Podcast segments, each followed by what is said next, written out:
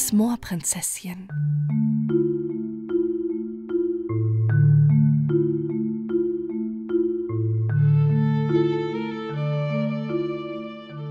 Das Dorf lag auf einer Dünenkette. Die weiß getünchten, strohbedeckten Häuser lugten freundlich mit blanken Fensterscheiben weit ins Land hinaus. Wenn die Dorfkinder hier ausguckten und sich die Näschen an den Scheibenblatt drückten, so erblickten sie zur Linken das weite braune Moor, zur Rechten saftige grüne Wiesen und hinter Moor und Wiesen, oft silberglänzend im Sonnenschein, den breiten, reißenden Strom. Sie sahen aber auch noch den Sandknüll, einen vereinzelten Sandhügel mitten im Moore und das Häuschen, das darauf stand. Sie wussten alle ganz genau, in dem Häuschen, da wohnt das Moorprinzesschen mit seiner alten Großmutter.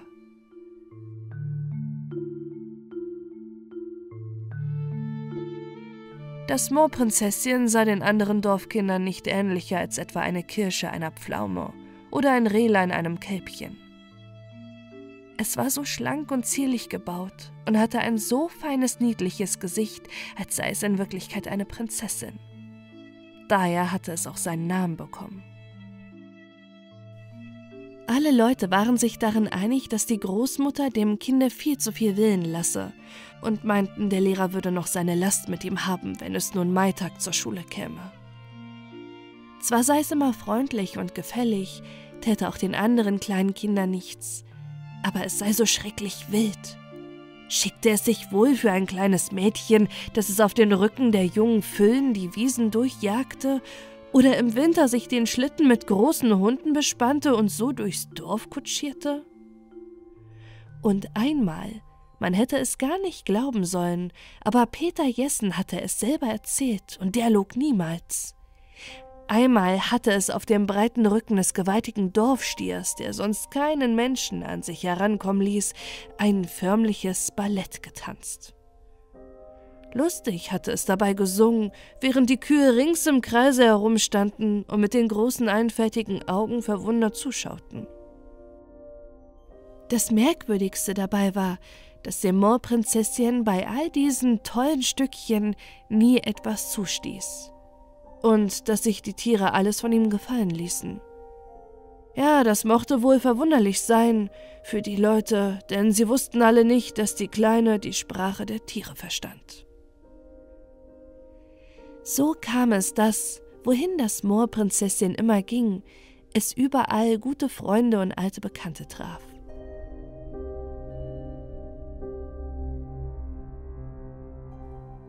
Stieß es auf den Booten, so waren da die Eulen und Schwalben, mit denen es sich unterhalten konnte.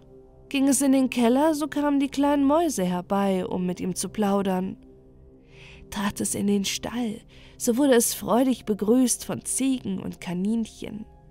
Und auf dem Hofe verursachte es unter Hühnern, Enten und Gänsen ein wahres Freudengeschrei.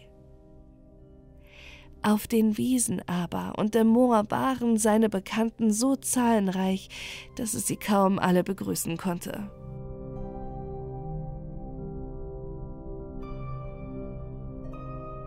Als das Moorprinzesschen eines Abends nach seiner Gewohnheit wieder einmal allein das Moor durchstrich, da hörte es aus einem Schilfdickicht ein wunderbares Konzert. Es tat die langen Halme auseinander und guckte neugierig hindurch. Da saß am Rande einer großen blanken Moorkuhle eine ganze Reihe grüner Frösche. Die quakten nach Herzenslust. Ein alter Weidenbaum lehnte sich über die Kuhle hinüber, darin ein Kuckuck musizierte. Ein Regenpfeifer aber hockte am Fuße des Stammes und pfiff in den sanftesten Tönen. Ah, das Moorprinzesschen! riefen alle miteinander entzückt, als sie das niedliche Lockenköpfchen in ihr Versteck hineingucken sahen. Das trifft sich ja wunderschön. Uns fehlt noch gerade eine erste Stimme. Freund Regenpfeifer kann sie ja nicht gut allein halten. Bald saß das Moorprinzessin mitten unter ihnen, und nun wurde gesungen und musiziert, dass es eine Lust war. Erst sangen sie das Lied von dem klingenden Schilf, dann das von den Bienen umschwirrten Heidekraut, dann das von den blauen Enzianen, und so ging es fort, bis spät in den Abend hinein. Man konnte kaum noch sehen, in welche Richtung die Sonne untergegangen war, da verabschiedete sich das Prinzesschen von seinen Freunden und huschte durch weiße Nebelschwaden hindurch den Sandknüll hinan. Es tauschte noch ein freundliches Wort mit der Fledermaus und schlüpfte dann hinein, um sich schlafen zu legen. Von nun an ging das Moorprinzesschen jeden Abend zu seinen musikalischen Freunden. Auch ein Kiebitz und eine Lerche fanden sich noch ein, und nun war der gemischte Chor vollständig. Die Frösche waren Bässe und Tenöre, der Kuckuck bildete den Alt, und die übrigen sangen Sopran. Das gab ein Konzert, wie man es sich für einen warmen Sommerabend gar nicht besser wünschen konnte.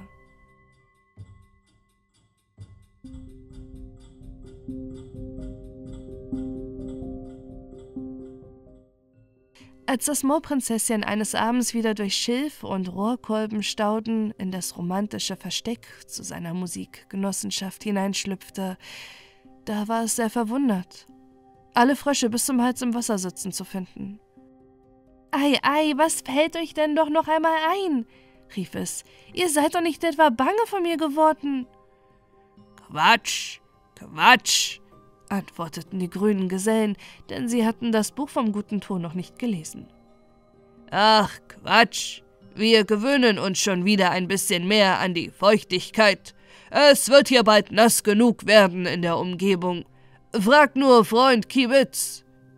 Ja, Prinzesschen, fiel dieser ein. Denk dir, als ich vorige Nacht noch recht spät auf dem Deich herumspazierte, ich schwärme für nächtliche Wanderungen, weißt du, da guckte auf einmal der Mond herauf, war ganz rot im Gesicht und rief zu mir herüber: Na, alter Schreihals, wie steht's? Hast du deine Jungen schon groß? Können sie schon fliegen? Danke, es geht, sagte ich kurz, denn ich ärgerte mich, dass er mich Schreihals nannte und meine Stimme ist doch anerkannt schön. Das ist klar, das ist klar, schrien die Frösche begeistert.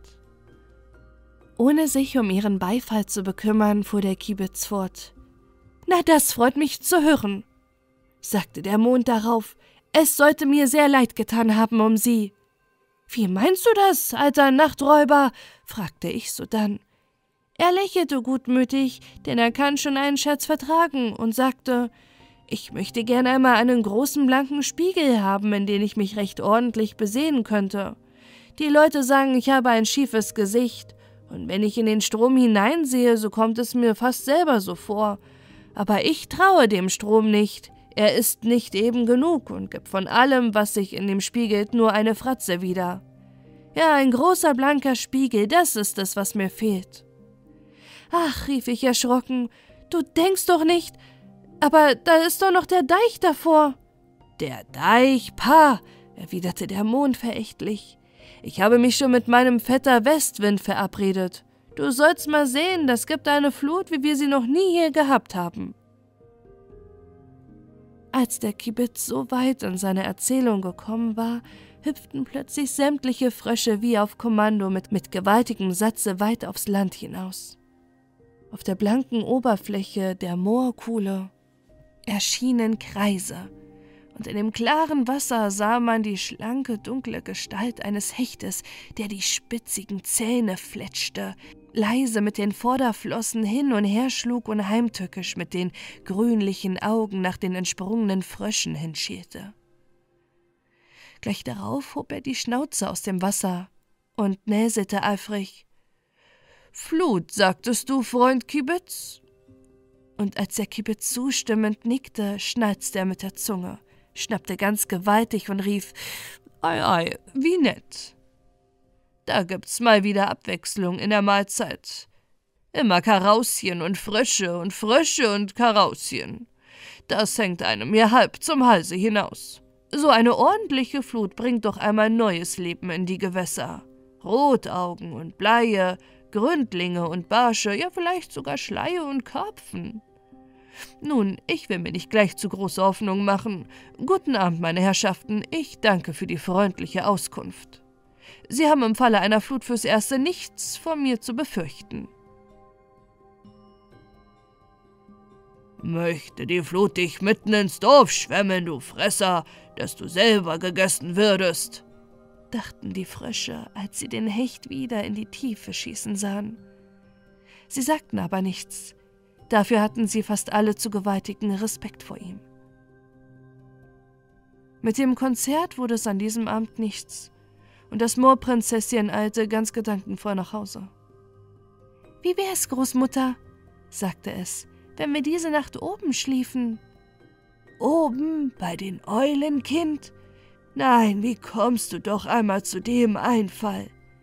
Ja, Großmutter, es gibt bald eine große Flut. Wer hat dir das aufgebunden, Kind? Der Kiebitz. Der Kiebitz? Nun hör mir einer die kleine Moorhex an. Der Kiebitz. Der Kiebitz. Nein, doch wie drollig.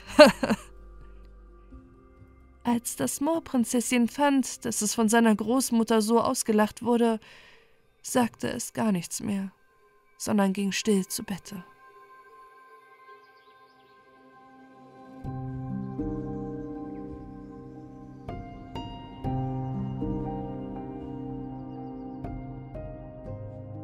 Noch an demselben Abend fesselte der Mond den Strom mit vielen tausend silbernen Fettchen dann zog er ihn mit unwiderstehlicher Gewalt zum Lande hinein, dass das Wasser am Deiche so hoch stand wie der Kaffee im Tässchen, wenn die halbblinde Großmutter eingeschenkt hatte.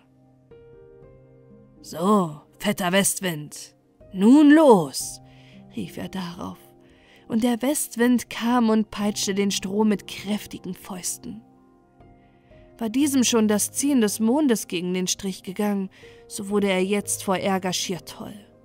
Er wütete und schäumte, zerbrach den Deich, durchstürmte die Wiesen und Moore, und wo er noch Kühe fand in den Wiesen, da schrie er mit grässlicher Stimme Sieh, da geht noch Vieh, du friss diese Kuh. Und die wilden Wellen, von denen jede meinte, dass sie angeredet sei, stürzten sich wie weiße reißende Polarwölfe auf die unglücklichen Tiere und verschlangen sie.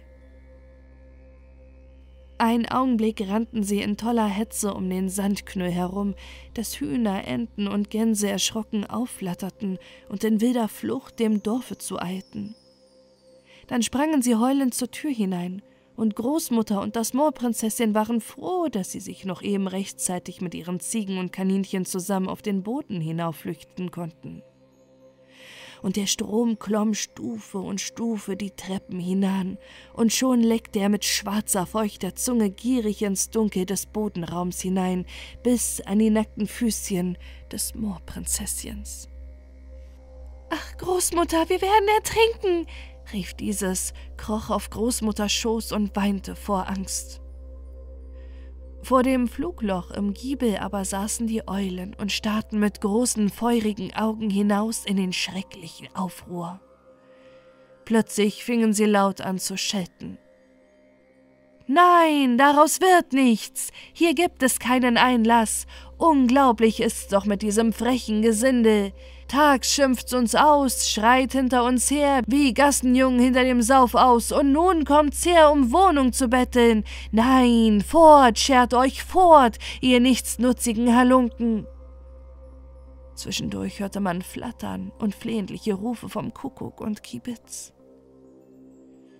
Das Moorprinzesschen horchte auf und merkte gar bald, dass es seine Freunde sein müssten, die hier um Einlass bäten. Ach, sagte es, ihr lieben Eulen, tragt ihnen ihren Übermut und Unverstand doch nicht nach. Sie haben's nicht böse gemeint. Ihr seid doch die Vögel der Weisheit, die klügsten unter den Tieren. Ich weiß, ihr gebt nach, ich brauche euch nicht länger zu bitten. Da wurden die Eulen besänftigt und gewährten den Gästen Einlass. Und herein kamen sie alle, der Kuckuck, der Kibitz, der Regenpfeifer und die Lerche. Kuckuck, da sind wir, rief der Kuckuck freundlich. Ich mit, ich mit, kreischte der Kibitz. Süß du mi, süß du mi, piepte die Lerche, die gern Plattdeutsch sprach, und der Regenpfeifer, der auch nicht so geschickt im Hochdeutsch war, schrie Luder gude Lüd, Luder güde Lüd. Die Bässe und Tenöre sitzen auf dem Dach, sie fühlen sich recht wohl bei solchem Wetter, fügte der Kibitz hinzu, und wirklich, man konnte selbst drinnen ihr Quaken noch eben hören. Das Moorprinzessin begrüßte seine gefiederten Freunde aufs Herzlichste. Alle kamen herbei und ließen sich vor ihm die nassen Federn glätten. Dann fragten sie, nun, wie geht's dir denn bei solchem Wetter, du liebes Moorprinzesschen? Ach, antwortete dieses mit trauriger Stimme, könnte ich doch auch fliegen wie ihr oder schwimmen wie die Frösche. Wenn Mond und Westwind nicht bald ein Einsehen haben, so wird's der wütende Strom mich verschlingen, samt meiner Großmutter. Da erschraken die Tiere sehr. Nein, riefen sie erregt, das darf nimmer geschehen. Aber wie sollen wir es ändern? schrie die Lerche kläglich. Der Mond ist ein eigensinniger Gesell, wenn er sich einmal etwas in den Kopf gesetzt hat, und der Westwind ist nicht viel besser. Alle saßen im traurigen Nachdenken, bis endlich der Kibitz rief: Hurra! Ich weiß was! Kommt nur alle mit hinaus aufs Dach! Wir wollen den Mond schon erweichen! Da huschten alle durchs Flugloch hinaus, und nicht lange, so hockten sie mit ihren grünen Kameraden auf dem Dachfirst. Der Kibitz taktierte, und lieblich durch Nacht und Sturmesbraus klang das Liedchen vom silbernen Mond. Sie wussten alle, dass dies des Mondes Lieblingslied war, dem er nur zu gern lauschte. Und so hatten sie kaum angefangen zu singen, als er auch schon erstaunt hinter einer Wolke hervorsah und rief: Psst, seid mal einen Augenblick still, Wetter Westwind. Da hielt der Westwind mit Peitschen und Toben inne, und deutlicher vernahm man das schöne Lied, gerade mit sonst nur bei warmen, milden Wetter. Als es zu Ende war, rief der Kibitz: Lieber alter Mond, ist dein Spiegel noch nicht groß genug? Wo denkst du hin? lachte der Mond. Dreimal so groß muss er wenigstens sein. Aber das Moorprinzessin und seine Großmutter werden ertrinken, wenn er noch größer wird, klagten die Vögel. Das ist mir ganz gleich, sagte der Mond kalt. Macht nur weiter, lieber fetter Westwind. Halt! rief der Kibitz. Noch einen Augenblick nur, lieber alter Mond. Wenn du unsere Bitte erfüllst, so singen wir dir jeden Abend dein Lieblingslied, alle drei Strophen. Und übrigens, groß genug ist dein Spiegel schon leicht. Das solltest du nur sehen.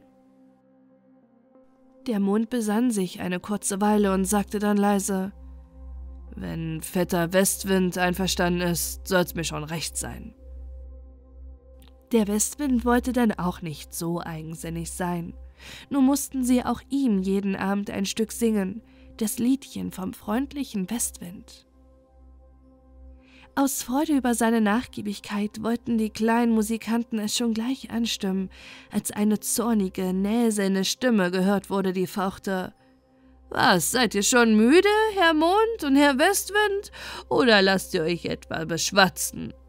Nur frisch wieder dran, die Flut ist noch lange nicht groß genug. Da hopfte einer der Frösche, Rappelkopf wurde er genannt, wegen seiner Zungenfertigkeit, mit mächtigem Satz hinab bis auf den Vorsprung des Strohdaches gleich über den Botenfenster. Quatsch, Quatsch, papalapap, quak du nicht dazwischen, alter Straßenräuber, schrie er zornig, und seine Schallblasen stülpten sich mächtig hervor. Wie erstarrt saßen die Frösche, so erschrocken waren sie über die Kühnheit ihrer Genossen. Sie glaubten ihn verloren, denn wie ein Torpedo aus dem Rohr schoss der Hecht aus dem Wasser, den Frosch zu verschlucken. Doch dieser saß ihm etwas zu hoch, und in seiner blinden Wut fuhr er durchs splitternde Bodenfenster und klatschte hinein auf den Boden, mitten zwischen die zitternden Kaninchen.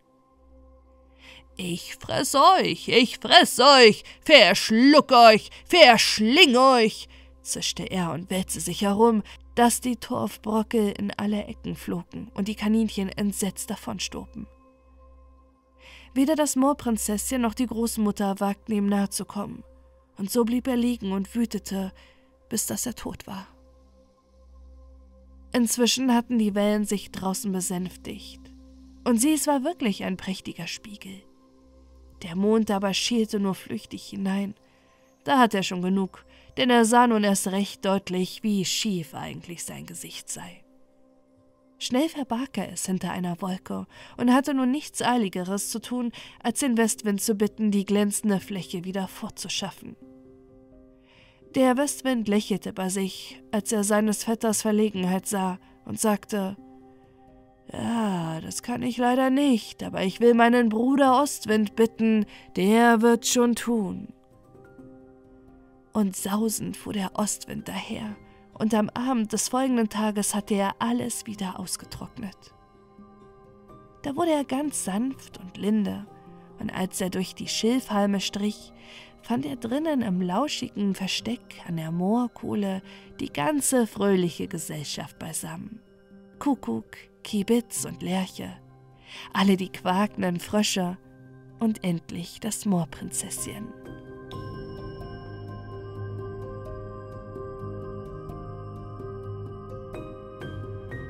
Nun singt ihr mir doch auch ein Lied, flüsterte er. Da sangen sie alle dankbaren Herzens das Lied vom säuselnden Ostwind. Als das Moorprinzesschen an jenem Abend schon Gute Nacht gesagt hatte und gehen wollte, hüpfte Rappelkopf ihr nach und knurrte ganz leise: Was habt ihr heute Mittag gegessen, Prinzesschen? Das Moorprinzesschen lachte ein wenig und huschte eilig davon. Kaum aber waren die Tiere allein, da sangen sie noch ein Lied vom gekochten Hecht. Das ging den Fröschen aus tiefster Seele, denn sie freuten sich alle, den gefährlichen Räuber los zu sein.